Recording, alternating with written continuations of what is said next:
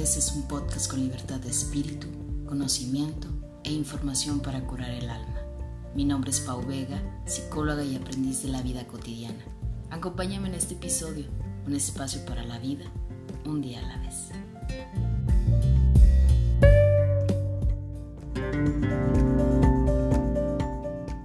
A un episodio más de Un día a la vez, este es el episodio número 37. Estoy muy contenta porque ya estamos en la tercera temporada de este podcast de Un día a la vez, como un recordatorio para ti, como un recordatorio para mí personal, el aprender a vivir el aquí y el ahora. Luego, sobre todo, porque luego queremos vivir así como que bien deprisa y se nos olvida que hay que, es, es importante vivir en pausa. Fíjense que hoy estoy de manteles largos, ya estoy con una invitada, por ahí les platicaba en mis redes sociales, que vengo siguiendo desde hace ratito, pero que no habíamos podido así como que coincidir. Debo de echarme la culpa porque luego yo ahí, este, procrastino mucho, digo yo, pero ya me estoy poniendo las pilas. Estoy encantada de que eh, pueda acompañarme en este episodio, que me parece que es un episodio muy especial yo le decía, espero no estar chillando cuando lo estoy grabando porque es un tema muy sensible y que espero que a muchas personas pues les pueda ayudar. El tema de hoy es identificando si estoy en una relación tóxica y me acompaña la psicóloga y host del podcast La Idea del Amor, Eliana Ruiz. Eh, bienvenida, Eliana, a un día a la vez. Hola, Pa, muchísimas gracias. Como lo dijiste, es algo que tal vez se venía postergando, pero aquí estamos y estoy muy feliz de estar acá y te agradezco muchísimo la invitación. Muchas gracias. No, pues gracias a ti. Fíjense que de verdad, si se van a su podcast y empiezan a escuchar cada uno de los episodios, yo decía en la historia que grabé este, cuando iba a grabar con ella, que si ya lo están escuchando después, ya no va a estar esa historia. Yo decía, creo que nos vamos a romper el corazón porque de verdad en tu, en tu podcast pues le haces honor así que al nombre, ¿no? O sea, la idea del amor que todos tenemos. Me encanta, súper recomendadísimo, la verdad. Pero te agradezco mucho, Eliana. Este, ¿Quieres platicarnos un poco de ti, dónde vives, a qué te dedicas, qué haces? Claro, claro que sí, con mucho gusto, Pa. Bueno, antes que nada, eh, mi nombre es Eliana Ruiz. Yo soy mexicoamericana, tengo esa doble nacionalidad, soy mamá de dos, soy mamá de un angelito que decidió no quedarse, que, que decidió trascender, y soy mamá de un hermoso bebito de cuatro años. Soy psicóloga de mujeres. Em, yo ya llevo ejerciendo esta profesión, psicología, desde hace más o menos siete, ocho años. Sin embargo, me especialicé a trabajar en mujeres hace como cuatro años y estoy gustosa de trabajar con todas esas hermosas, maravillosas, y yo les digo, resilientes mujeres, porque cada una, cada mujer tiene una luz y justamente ahí nace precisamente la idea del amor. Cada quien tiene su idea del amor. Todos eh, amamos, pero no todos amamos sanamente. Y precisamente esa es la misión de este podcast, el poder abrir y compartir perspectivas diferentes de la idea que tenemos del amor y entre todas ir forjando una idea del amor que sea sanidad, que sea luz, que, nos ayude a amarnos plenamente, que nos ayude a tener relaciones hermosas, maravillosas de crecimiento y que nos nutran. Entonces, prácticamente eso es lo que abarcamos en la idea del amor en ese podcast.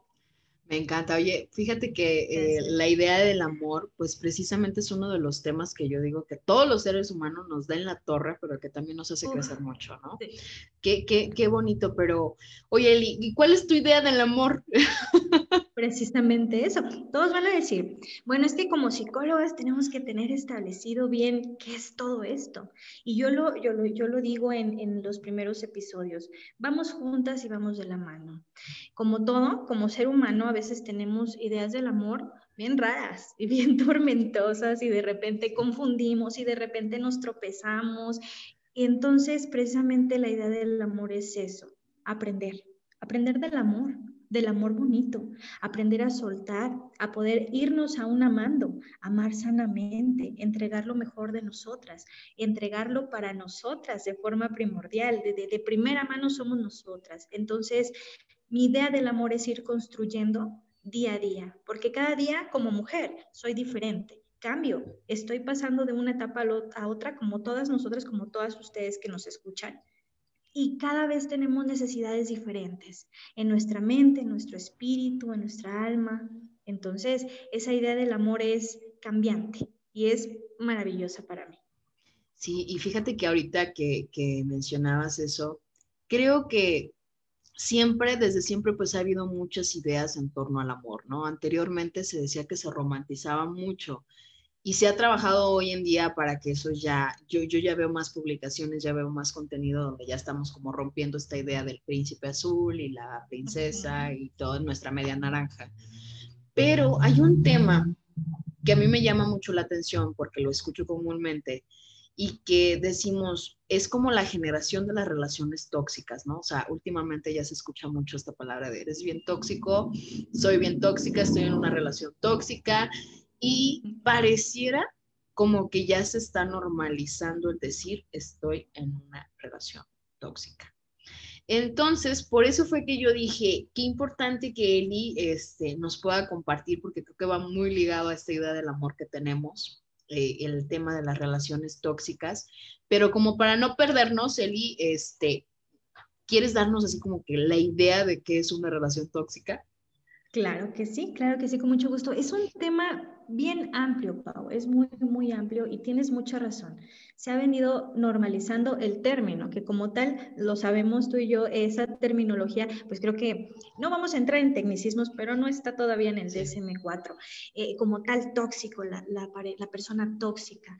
La, toxicidad viene siendo, obviamente, eh, por eso te digo que es muy extenso, todas esas personalidades que resultan dañinas para nosotras, para nosotros, para todos y todas. Esa personalidad del otro que hasta cierto punto nos destroza de forma, eh, eh, de, eh, forma psíquica en nuestro alma, nuestra autoestima y a veces, muchas veces físicamente. Eso que nos daña, que nos transgrede, que transgrede los límites, eso es como tal tener un vínculo tóxico con la persona. El apego no es malo, pero hay apegos insanos. Sabemos que el vínculo y el apego es la relación que nosotros tenemos con la persona. Entonces, viene muchas veces desde ahí y decías algo muy importante, es que el príncipe azul, bueno, hoy ya casi no es así, que ya como que no lo hemos normalizado, pero ¿qué crees, Pau? Que todavía de repente llegan a sesiones el normalizar de, de mm, el príncipe azul, de mi amor lo va a cambiar, de mi amor todo lo puede, y el amor es maravilloso, pero no le podemos dar una responsabilidad tan grande al amor de cambiar al otro. Entonces, todas estas personalidades, yo te diría así, todas esas personalidades, esas características o esos rasgos de la conducta de la persona que dañan a la otra persona, a tu ser amado, eso es entrar en la toxicidad, en una relación tóxica. Y que muchas veces nos vemos eh, sumergidos en este tipo de relaciones, pero no nos damos cuenta, ¿no? a, veces como que minimizamos o creemos que el hecho de estar en una relación tóxica, que lo comentábamos antes de, grabar, pues tiene que ser nada más como violencia, ¿no? O estar en un, tipo de violencia. Y a veces no nos damos cuenta de que este término, que obviamente estamos usando aquí porque es un término coloquial que hoy en día ya se usa, pero, pero que es correcto, o sea, todavía no está establecido como relaciones tóxicas como tal, pero que se ha vuelto de verdad, yo creo que eh, pues un, problema, ¿no? Un problema dentro de la idea del amor. Yo debo de reconocer que en algún momento yo dije, yo soy una persona bien tóxica y me adherí, me adherí a esa etiqueta y parecía mi carta de presentación como para conocer a parejas o a personas. Hasta que llegó un momento donde yo misma empecé a cuestionarme, ¿no? Así como que, a ver, ¿cómo por qué yo me estoy poniendo esa etiqueta de que soy bien tóxica sí, lo fui con alguna persona, a lo mejor tuve conductas que no, no debía de haber tenido, este, desde la idea del amor, vaya la redundancia, pero no, eso no me define como que ya soy, ¿no? O, ya siempre lo voy a hacer. Y a veces me, me, ha tocado escuchar también mucho en consulta cómo vamos cargando con estas etiquetas y cómo eh, a veces desde el lado de decir yo soy yo soy súper tóxico, de decir no, yo ya tuve relaciones súper tóxicas y siempre van a ser así todas mis relaciones. Y qué difícil es esa idea. Pero dificilísimo, y tienes razón, yo también en algún momento eh, fui tóxica, y lo decimos, porque eh, yo también he escuchado mucho, tanto en redes sociales como de mis pacientes, es que todos somos tóxicos. Y viene la indefensión, ¿no? La indefensión, la indefensión es de, pues ya para qué le hago, ¿no? Si así es, ya lo normalizamos. Y yo diría lo siguiente, un comportamiento no nos define. Eh, nosotros somos más que, nuestros comportamientos. Entonces viene lo siguiente, todos tenemos parte de luz y parte de, la oscuridad, de la sombra, precisamente de esa toxicidad.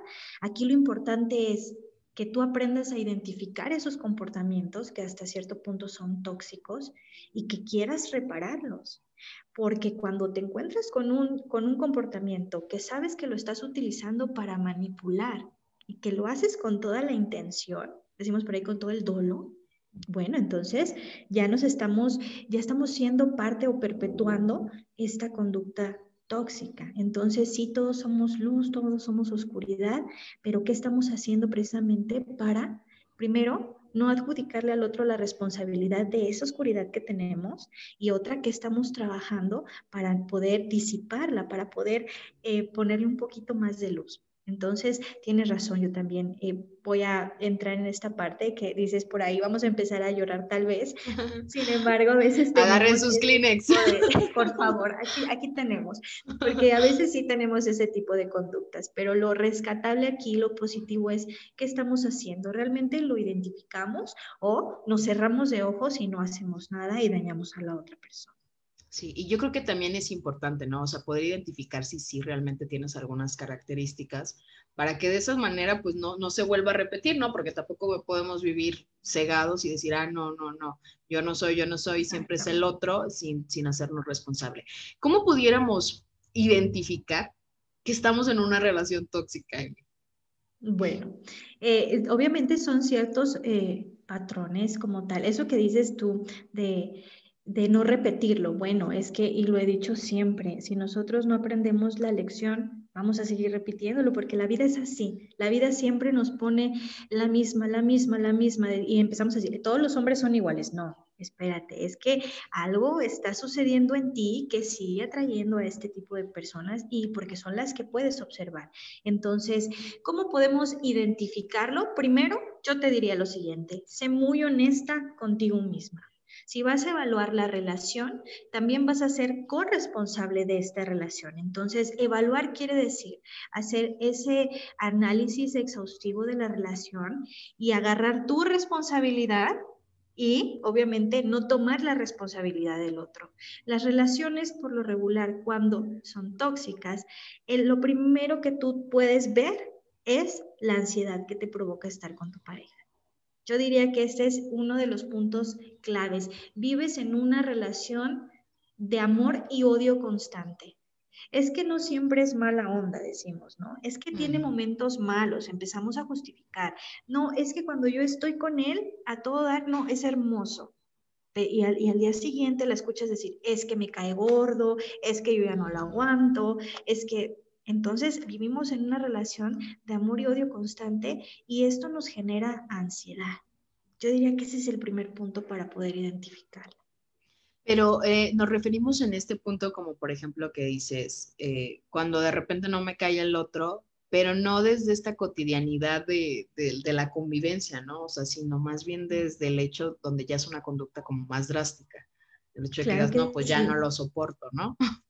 drástica y no drástica, porque aquí también entra esa parte. Bueno, sabemos y hemos escuchado que también la violencia, ¿no? La violencia es una característica, pero que, bueno, está a la orden del día y que a veces es física, cuando ya hay golpes, empujones, pellizcos, violencia sexual también en algún momento, violencia económica, cuando se te, se te se te cuenta el dinero, cuando se te dice que no se te va a dar tal cosa, tal gasto, por ejemplo, las amas de casa que, que no están trabajando, no, pues no te voy a dar esto, te cuentan el dinero y por qué gastaste tanto. Entonces esto también ya es parte de la violencia económica. Sin embargo, la violencia física se ve, pero la violencia psicológica a veces es demasiado sutil. Ahí es donde entra esa parte donde decías, Pau, de que empezamos a normalizarlo. Dejas pasar una y de repente esa una es como una bola de nieve, ¿no? Que empieza pequeña, pero de repente ya ves que se te viene esa bolota de nieve encima porque pasas una y, esto se sigue, es, es, como hilo de media. Entonces, la violencia pasivo-agresiva es muy sutil y son conductas que por lo regular no le hacen daño a nadie, pero son comentarios que van directamente a dañar tu autoestima y tu, eh, bueno, tu, tu amor propio y la seguridad en ti misma. Entonces, eh, es, esto también es muy importante, esa, esa sutileza con la que se agrede al otro. Ya es así como que, ah, pues ¿qué tiene? No, o sea, así es, él así es, o ella así es, o sea, así es de celosa, siempre es así de controladora, siempre es así de posesiva, ¿no? Y, y lo vemos hasta pareciera como, como chiste. Y de verdad me preocupa mucho en esta parte porque creemos, o, o, todavía he escuchado mucho este concepto de, yo no estoy en una relación violenta porque no me pegan pero no nos damos cuenta de que la parte psicológica a veces es la que más friega, y me, atrevo a decirlo así, mucho más friega que la cuestión física, ¿no? O sea, sí, un madrazo te duele, pero igual sabes que a lo mejor físicamente pudiera sanar, pero una cuestión psicológica, no sabes los daños que te traen, ¿no? O sea, de, de, verdad, yo creo que sí es bien importante hacer mucho énfasis en que estar dentro de una relación tóxica, este, pues es estar dentro de una relación violenta psicológicamente, ¿no? Claro, claro. Y aparte, eso que tú dices, bueno, es que un golpe, de repente, y no, y no estoy diciendo que, es, que hay que darle menos valor, ¿eh? claro. claro. que no. O sea, un golpe, por favor, salte, por favor, vete, corre, huye. Pero esta parte de la psicológica te drena y sobre todo te paraliza precisamente lo que te decía, la indefensión aprendida. La indefensión aprendida al primer, y yo se lo comento a mis pacientes de esta forma, al primer golpe sí te pones al brinco, ¿no? Ay, no me pegues y tú también, ¿no? Te pones bien de, tóxica, ¿no? Por así decirlo, defendiéndote. Pero después del, del primer golpe viene el segundo, el tercero, ya no dices nada, el cuarto ya mejor te haces bolita. El quinto, ya mejor tratas de no hacer nada que le moleste a esta persona. Y al final después dices, ¿Para qué? ¿Cómo hago que pare? No, no puede parar. Y la violencia psicológica lo que hace también es que te paraliza, te quedas ahí. Es tan sutil que va drenando tu autoestima que al final la autoestima es lo que te mueve, lo que te hace tomar decisiones, lo que te hace sentir fuerte, lo que te hace sentir merecedora del amor, de la paz, de la tranquilidad. Imagínate si te lo drena, te quedas en esa relación. Y el día de mañana es que ya le invertí mucho tiempo, es que ya llevamos mucho tiempo, o es que los hijos, ya tenemos hijos, o es que no, porque si yo me voy, eh, se va a encontrar otra y no quiero, ¿no? Esta es la parte de la triangulación. Y empezamos con este tipo de situaciones y al final te paraliza, hace que te quedes ahí. Sí. Sí, sí, sí, completamente. Te, te estoy escuchando y, y, la verdad se está viendo así como que un montón de recuerdos. Y yo digo, este, qué, qué, qué difícil es porque a veces también juzgamos a aquellas personas que no logran salir de una relación tóxica, ¿no? Pero muy, en muy pocos momentos nos ponemos y nos situamos en el papel de esa persona. Y es muy cierto, o sea, todos tus miedos, toda, toda tu baja autoestima, tu autoconcepto se viene abajo, ¿no? Y de repente creemos que el hecho de estar en una relación de pareja, pues es entregarlo todo y entregarlo todo, pues es de entregar todo de ti. Y, y, no sabemos a veces dimensionar en esta línea tan delgadita que existen en las relaciones, donde ya no sabemos de qué manera la relación ya pasó de ser sana a pasó a, pasó a ser totalmente tóxica, ¿no? O a lo mejor aquel comentario me decía por ahí una persona, pero es que ¿cómo puedo saber si, si puedo hacer un celo así normal o un celo sano, ¿no? Y, y yo le decía, ¿y cómo que es un celo sano, no? Y me decía, sí, es que yo no quiero ser como tóxico pero luego de repente sí siento mucho celo. Entonces, como que también entra mucho el miedo en nosotros de de qué manera sí sé que estoy en una relación tóxica y de qué manera no sé que estoy en una relación tóxica.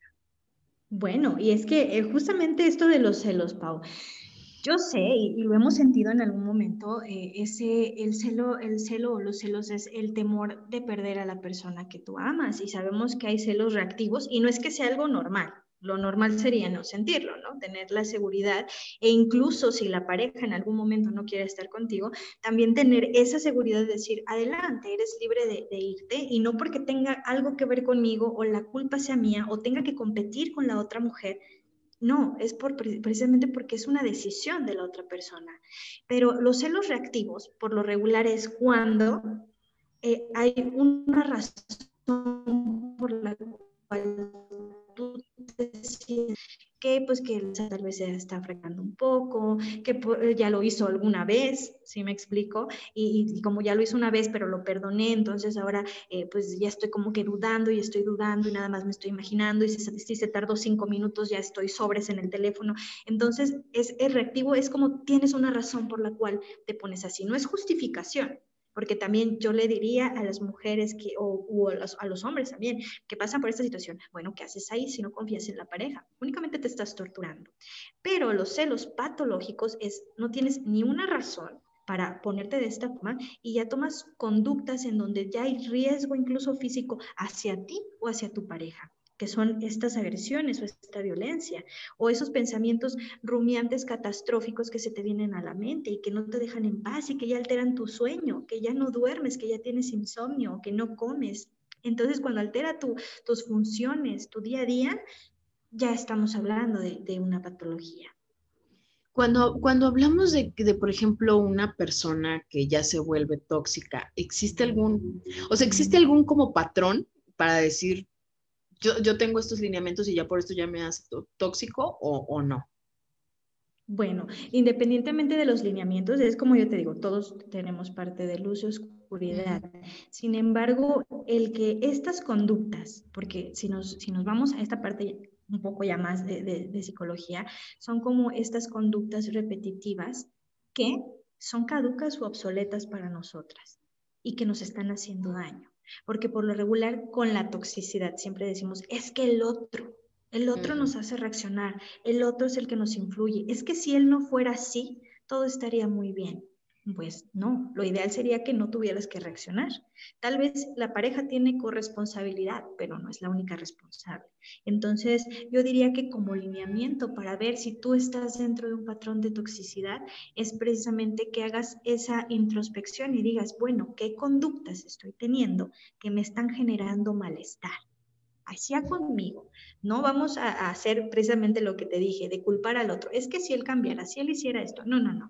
Tú, ¿tú qué estás haciendo? ¿Qué pensamientos tienes? ¿Por qué estás sufriendo? Porque el dolor es una cosa y el sufrimiento es otra. El dolor es inevitable. Si yo pellizco a Pau ahorita, le va a doler pero el sufrimiento viene de los pensamientos, de esos miedos irracionales que tenemos o de eso que nosotros pensamos que, va más allá, que es precisamente la ansiedad, lo que nos genera ansiedad, o, eso que queremos que haga la otra pareja, pero no se puede, ansiedad, necesidad de control. Entonces, eh, yo, yo diría que son conductas que se están perpetuando, que son frecuentes, que son constantes y que te, que te hacen sentir mal, que te hacen sentir malestar.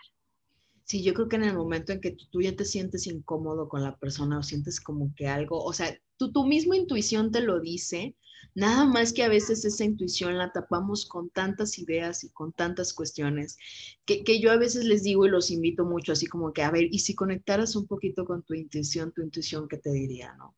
Y a veces descubrimos que la intuición es muy sabia y es quien termina diciéndonos por ahí no va.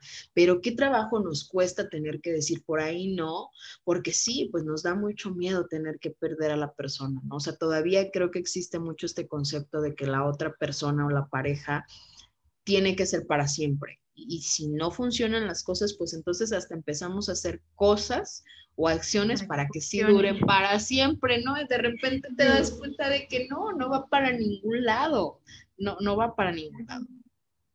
Claro, y yo también eh, diría eh, justamente en esta parte, a veces decimos, hay que invertirle más, o porque ya le invertimos a la relación, hay que invertirle más, sí se puede. Yo digo, cuando ya decimos, hay que echarle ganas, y es la décima vez que lo decimos, híjole, yo siento que ahí ya tronó, pero a veces el negarnos, el, el, incluso el pensar, bueno, es que termino con esta pareja y tengo que conocer a alguien más, ay, no, qué flojera, volver a pasar por lo mismo, este ya por lo menos me conoce, ¿no? Esa, ese refrán como dice que más vale viejo por conocido que no por conocer, ¿no? Algo así, o, o las otras que dicen también, porque lo he escuchado de muchas pacientes mías que dicen, no, es que sí aguanto, bueno, es que no es una prueba de resistencia, o sea, ya cuando, cuando tú ya sabes tu intuición, incluso tu conciencia, Pau, cuando ya te dice, es que esto no da, es que mi felicidad depende de si él cambia o no cambia, de si él lo hace por cierto tiempo y después lo vuelve a hacer, que eso es, también parte de, de la manipulación de una persona que es tóxica, o sea, la manipulación, y yo sé que lo hemos escuchado incluso en redes, otra vez, paz, la cachetada Oye, esto se llama manipulación, ¿qué quiere decir? Que no hay un cambio genuino, que realmente no hay ese cambio y que únicamente lo estoy haciendo para obtener algo de ti. Entonces, cuando ya hay estas cosas que son bien obvias, Pau, que, que, que realmente es, depende todo del otro, yo no me estoy haciendo responsable, pero es que si él cambiara, cuando ya te encuentras en esta en este, en este pensamiento, en este cuestionamiento, en esta duda, en este sentimiento de, de, frustración, de ansiedad, de impotencia, yo pienso que es, ya es como, mejor piensa cómo le vas a hacer para tú no sentirte así, porque el miedo a la soledad, yo conozco muchas mujeres, muchos hombres que tienen mucho miedo a quedarse solos, a estar solos, prefieren estar dentro de una relación tóxica a verse solos. Eso, el estatus también lo, lo, han mencionado muchos especialistas, bueno, porque digan que tengo esposo, o porque ¿qué van a decir los vecinos, o porque no digan que me dejó el que, el que ya sabe, porque hasta se me cosifica, ¿no? Es que me dejó, sí. fueras un, reloj por ahí, un celular que olvidas. Y, y, por esta parte también, ¿no? Pero sobre todo es ese miedo de, de, de eh, lo, lo decía yo también en algún episodio que se me vino a la mente, la relación es para conocerte tú. Tú, cómo, cómo interactúas con esta otra persona que tienes enfrente que amas, qué, qué es lo que saca de ti esta persona. Y no es que lo haga, es tú cómo funcionas, tú cómo te expresas, tú cómo sientes, cómo vives a través de este amor, más no a la otra persona. La otra persona está haciendo lo propio. Híjole, creo que me das la, en la clave con, con, una de las preguntas que te iba a aventar, que ya, ya, la, ya la omito porque queda, queda, muy obvia. No, yo iba a preguntar, este, precisamente muchos decimos, ¿por qué siempre tengo que toparme con relaciones tóxicas? O sea, ¿por qué siempre me encuentro con alguien tóxico? Porque siempre mi relación termina siendo igual, ¿no? Pero creo que ahorita me diste la respuesta, que, que creo que es esta parte de que no con todos somos iguales, pero a lo mejor sí hay acciones mías que siguen siendo iguales cuando no me doy cuenta, ¿no? O no sé si está en lo correcto no, o no, no correcto. Es que el día de mañana ya tu pareja no es Pedrito, se llama Juanito, tiene otra cara, otro nombre, pero es la misma historia. Y, y generalizamos, es que todos los hombres son iguales. No, es que probablemente tú te estás dirigiendo de la misma forma. Un ejemplo sería los foquitos rojos, ¿no? Es que ya me gritoneó o ya le pegó al, al refri. Ay, le pegó al refri, ay, tenía un mal día. Bueno, es que entonces, ojo, la, conducta es esa. Ya estás viendo que le está pegando al refri, te estás esperando a que te pegue a ti y el que tú justifiques también por ahí va, ya sea la herida de abandono, de que me quiero hacer necesaria para la persona, de que lo justifico. Es que yo te entiendo, no hay nadie más que te entienda como yo. Entonces, estas conductas que tú tienes hacia esas conductas de la persona que por lo regular ya las vivimos una, dos, tres, cuatro en las relaciones anteriores, y que lo pasamos por alto y que nosotros no actuamos y no resolvemos, y no hablo del que le golpeó al refri, sino de ti que lo estás viendo y que no haces absolutamente nada, ahí es donde se genera un patrón. Y los patrones vienen precisamente desde esas heridas que nosotros tenemos, desde las heridas de la infancia, desde lo que nosotros aprendimos, desde cómo lo aprendimos a vivir ejemplo, y yo sé que también lo hemos escuchado, es que la relación que, que se vive con mamá, papá o con las figuras parentales, ya la estoy repitiendo y yo no la quería repetir. Es que odié tanto la relación de papá y mamá, pero ya la estoy repitiendo yo. Bueno, es que el odio te lleva a repetir. Lo ideal hubiese sido odiar, sí, sanarlo, reconocerlo y modificar tu conducta para no repetir patrones. Claro. Oye, Eli, y, ya me voy a meter un poquito en el tema del narcisismo. Así vas a decir, no, pues que no era plática y no era entrevista, pero yo estoy encantada así como con el tema. Pero, ¿qué pasa, ¿qué, pasa cuando, por ejemplo, te hacen creer que tú eres la tóxica? Cuando en realidad, pues es el otro.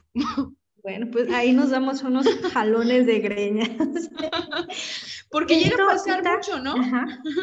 Ah, sí, no, y, justamente esto nosotros a veces reconocer esa conducta en específico, esa estrategia, lo reparamos, bueno, habla de tu empatía y del ser humano que eres. Pero los narcisistas como tal, estas personas que utilizan estas estrategias de tortura, esta se llama, esa de que te hacen creer que estás loca, se llama gaslighting o nube de gas lo hemos conocido como nube de gas precisamente por la película de Gaslighting en donde se maneja este término. Los psicólogos nos los apropiamos precisamente por el estudio de ese comportamiento, de ese comportamiento que, que, lo ejercen o que lo llevan a cabo los narcisistas, como tortura psicológica. Nosotros también lo hemos empleado. Cuando no somos narcisistas, lo hemos empleado una, dos, tres veces, pero ahí es donde entra nuestra capacidad de reconocer. El gaslighting es la manipulación mental es el hacerle creer a la otra persona que su juicio no es el adecuado, no es, esa la realidad. Hacerle creer que no tiene la capacidad para tomar las decisiones. Hacerle creer que su realidad no es la correcta. La manipulación mental como tal, eso es el gaslighting. Esa es una estrategia perversa, perversa de abuso psicológico.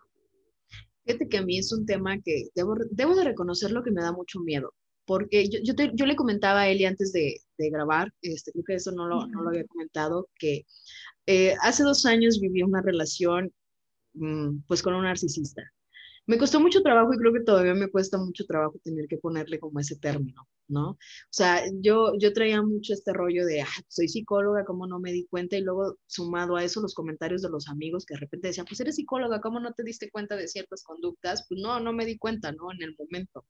Y, y es un tema que yo te digo, me da mucho miedo porque a veces no, no sé cómo darme cuenta de si, como que ya estoy alerta, o sea, como que ya estoy en una nueva relación y ya de repente estoy así como que con los foquitos alertas de que la otra persona no lo vaya a hacer o de que yo no llegue a hacer lo que aquella persona me llegó a vender como idea, ¿sí? O sea, porque sí, reconozco que en algunas relaciones yo llegué a ser tóxica, pero también reconozco que en otras relaciones no. Y que en esa, en esa ocasión me hacían creer mucho esta idea de que yo era o sea, yo era la que hacía un buen de cosas que, la, que hacían que la relación no funcionara, ¿no? Y yo de repente volteaba a ver mi entorno y volteaba a ver lo que estaba haciendo y decía, no inventes, o sea, estoy siendo la mejor novia del mundo y, tú me dices que yo estoy siendo así como que la más tóxica y, y cuidado cualquier acción que yo hiciera porque era así como que lo peor. Pero luego venía la parte de la manipulación, ¿no? Que también sería como otro tema mucho más complejo, pero, pero debo de reconocer que me da mucho miedo, Eli, y que, y que de repente estoy así como que ya nada más viendo, digo, ¿cómo podré detectar que es narcisista o que no es narcisista?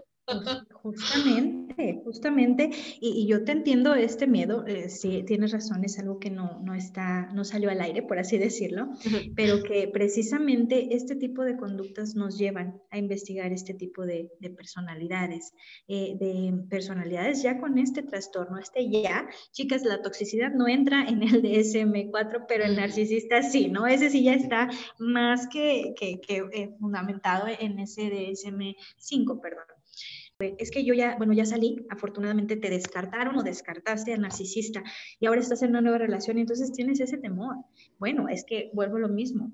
El resultado de las personas que son víctimas del gaslighting como tal, de, la alteración de tu realidad, sufren ansiedad, a veces depresión, Muchas tienen tendencia suicida precisamente porque están dudando de su realidad, a esa pérdida de cordura llegan y esta ansiedad y paranoia por la fractura de la autoestima. Entonces, probablemente perdiste mucha seguridad en ti, de tu capacidad de poder diferenciar este tipo de ataques. El que seamos psicólogas, creo que también te lo mencioné, Pau, no tiene absolutamente nada que ver con la vida eh, que nosotros tenemos fuera de consulta. Somos mujeres, somos seres humanos, hasta cierto punto somos empáticas por esta, esto que estamos ejerciendo y eso no nos exenta de ser víctimas de narcisistas o ser víctimas de psicópatas narcisistas integrados. Entonces, somos un blanco fácil, sí, todos, muchos somos blancos fáciles de estos narcisistas,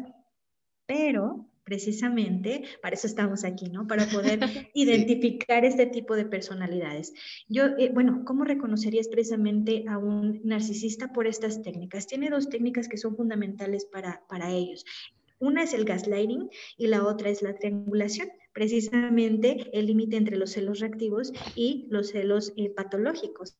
La triangulación es, yo te hago creer que tú me estás perdiendo, entonces genero situaciones reales de que te estoy cuerda, así decirlo, o de que te voy a cuernear, o de que alguien me tira por ahí la onda para que tú te sientas como expuesta, como vulnerable. Todas estas dos gaslighting, que es la alteración de la realidad, de tu realidad.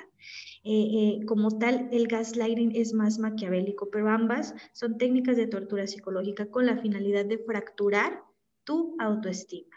Y el gaslighting, yo lo siento, no que sea más perverso que el otro, porque incluso, y aquí va rápidamente un ejemplo en donde ya utilizan objetos, como, como en la película de gaslighting, para hacerte dudar te mueven las cosas del lugar, te las esconden. Oye, mi amor, es que yo dejé aquí mi cartera. No, es que ahí no está. ¿Cómo crees? Ya estás loca, ya la perdiste.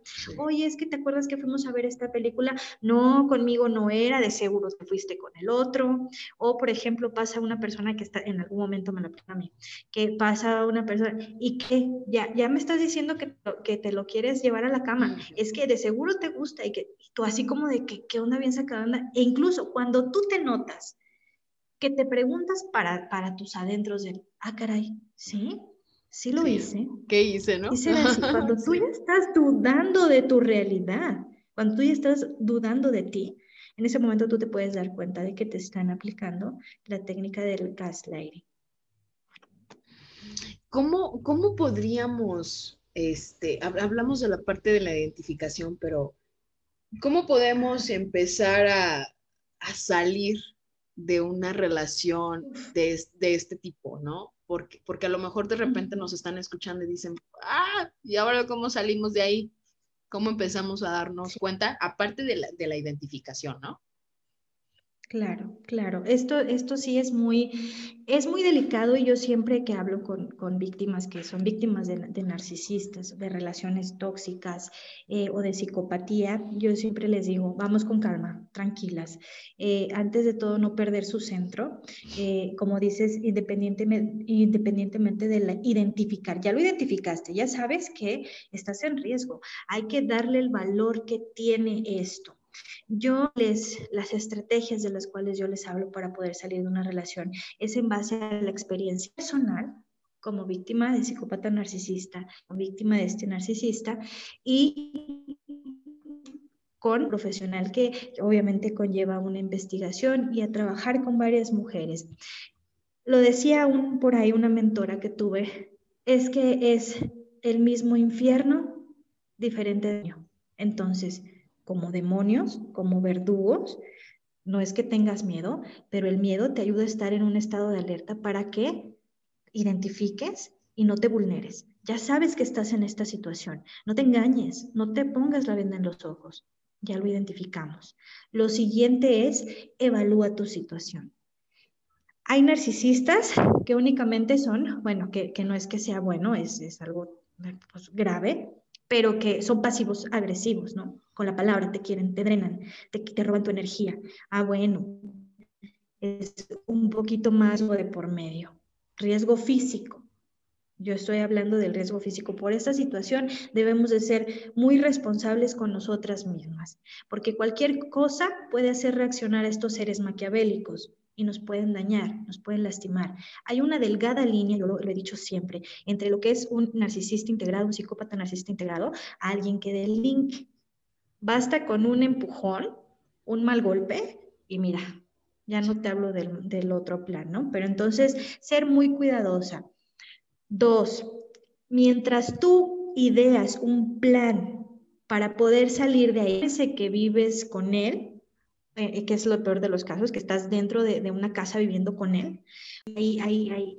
Pero hay que ser muy, em, muy hábiles, porque lo que están buscando es hacerte, quieren hacerte reaccionar sacarte de tus casillas, que tú te hagas de palabras con estas personas, que empiecen a pelear, a discutir, te drenan la energía. Entonces, por lo regular siempre van a buscar hacerte reaccionar.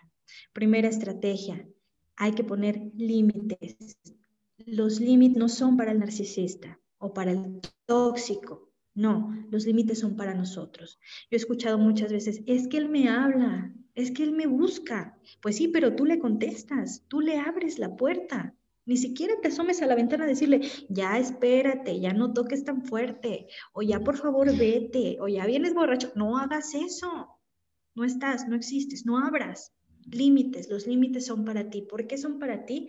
Porque solamente tú tienes la certeza de que los vas a cumplir, de que tú lo vas a hacer. Yo puedo ponerle un límite a Pau, pero ella puede decidir no hacerlo y yo no puedo controlarlo porque es ella. Solamente ella puede controlarse. Lo mismo Pau hacia mí, y, yo decido si lo hago o no hago. Las personas que hasta cierto punto eh, son respetuosas, pues establecemos límites y no hay problema. Pero un narcisista o un tóxico no lo va a hacer. Al contrario, representa un reto. Ah, me estás poniendo límites, eh, yo disfruto de romperlos y no lo hace. Entonces, los límites son para ti. Eso sería como un, dos, dos puntos primordiales para empezar a actuar en un plan de descarte. Fíjate que ahorita que lo compartes, a mí algo que me funcionó mucho y que, y que me ayudó también como a poder identificar que estaba en una relación tóxica con un narcisista, diría yo, este, fue mucho mis grupos de ayuda, o sea, mis grupos de apoyo. ¿sí? Yo, yo digo que de, de, muchas maneras, aunque tus amigos y tus amigas te digan, hey, date cuenta, ¿no? Dice por ahí el meme, y de repente tú no lo quieres identificar, el hecho de que también tengas eh, un grupo de apoyo que te diga, sí, pues date cuenta, pero aquí estoy, o sea, también soy parte de, ese apoyo, para mí fue primordial. Yo creo que si yo no hubiera tenido un grupo de apoyo, este, pues hoy en día yo creo que todavía seguiría ahí, ¿no? O sea, el hecho de que también me impulsaran a pedir ayuda, a no sentirme sola, yo le contaba a él y yo sentía que esa relación yo nada más la vivía y que ay, no, pues pasa en serio, es como me va a estar pasando a mí, no, estoy loca, eso debe de tener otro término. Y cuando escuché uno de tus episodios que compartías, yo decía, o sea, no estoy sola, sí existe, sí hay muchas personas que lo viven, no solamente me pasa a mí, y, y eso me hizo sentir acompañada. ¿Sabes? Y eso me hizo a mí sentir como que más apoyo a decir, sí puedo poner límites, sí puedo quererme más, sí puedo conocer otro tipo de personas diferentes a, ese tipo de concepto, ¿no? Y como te digo, o sea, empecé a quitarme esta etiqueta de yo soy la tóxica y empecé a darme cuenta de que no, o sea, de, que yo tenía mucho para dar y que no precisamente tenía como que encasillarme en eso. Y eso para mí fue así primordial. Claro. y tienes mucho, mucho de razón, Pau. Es necesario buscar apoyo, redes de apoyo, amistades y también apoyo profesional, porque por lo regular la autoestima termina hecha chicharrón, o sea, termina hecha pomada. Una y dos, eso cuando tenemos redes de apoyo. Ejemplo, en lo personal, yo únicamente tenía a mi mamá. Y los narcisistas lo que hacen es aislarlos de las personas que nos aman. Vaya amigos, no redes de apoyo, incluso la familia se aleja, bueno, nosotras nos alejamos cuando somos víctimas para no hacer reaccionar a la otra persona. Empiezan a hacer este tipo de comentarios de, ay, es que esa amiga es bien mala influencia para ti, aléjate de ella, o es que no le hables a tu amigo porque solamente te quiere para sexo, un ejemplo, ¿no? Y tú vas alejándote de tus amistades, o incluso ya se meten directamente con los padres, ¿no? Es que tu mamá ya viste cómo te trata, te trata muy mal. No, yo no quiero que te trate así, pobre de ti, si yo te amo tanto, y te empiezas a alejar de tu familia. Entonces, la intención es verte sola, a eso agrégale el gaslighting, que es eh, que dudes de ti, que seas incapaz de tomar una decisión, que seas incapaz de moverte para que en la única persona en la que te puedas apoyar sea en este verdugo, en este narcisista o en este tóxico. Entonces, tienes mucho de razón. Empiecen a contactar amistades, a esos amigos que dejaron de hablarle, a los padres, tengan mucha confianza. Y esto no es directamente eh, a las víctimas y las que nos escuchan están siendo víctimas. Y si no son las víctimas, yo le he dicho siempre, con el corazón mano se los pido, precisamente por la situación en la que me vi. Por favor, si es tu amiga, tu hermana, tu tía, tu sobrina, créele. Más vale extenderle la mano mil veces y que ella regrese mil veces con él a no extenderle la mano porque, ay, qué tonta que ya regresó otra vez y que después sea demasiado tarde. Entonces, por favor, yo se los pido con todo el alma. Jamás le retiren la mano y el apoyo a esa mujer que ustedes saben que ama y que está dentro de una relación violenta, porque, o en una relación tóxica con un narcisista, porque créanme que los van a necesitar. Sí, qué maravilloso lo que dices, muy cierto, completamente. Eli, definitivamente es un tema que, nos da así como que para mucho. Yo creo que daría como tres episodios. Me encanta, pero eh, fíjate que en algunos episodios les he pedido alguna, alguna recomendación de alguna lectura, ya sea del tema o de algún tema en especial que te guste. ¿Tienes alguna, alguna recomendación? Claro que sí, yo les recomiendo, eh, yo les digo, eh, no es por hacer la comparación con mi Biblia, la Biblia sí es que son religiosos, pero para mí es una Biblia y es maravilloso. Yo siempre les recomiendo el, el libro del doctor Iñaki Piñuel, que es precisamente quien aborda los temas relacionados con autismo y con psicopatía. Entonces, es como paso por paso, decimos por ahí, step by step, ¿no? Eh, en cómo puedes identificarlo y me encanta porque lo hace de una forma, con un lenguaje que es, que es coloquial y que nos hace que nos caigan varios veintes. Entonces es como también paso por paso y también este libro trae ejercicio, se llama Amor Cero, cómo sobrevivir a relaciones eh, con psicópatas narcisistas, con estas personalidades narcisistas y ese es el que yo les recomiendo, pero de cajón. De cajón. Excelente recomendación, ya me voy a ir yo a buscarlos. Por ahí los voy a estar compartiendo en las redes igual para que puedan este, buscarlos, tener acceso a ellos. Y bueno, pues entonces estaríamos casi cerrando el episodio, Eli. No sé si quieras este, concluir algo o, dejar alguna reflexión, alguna recomendación.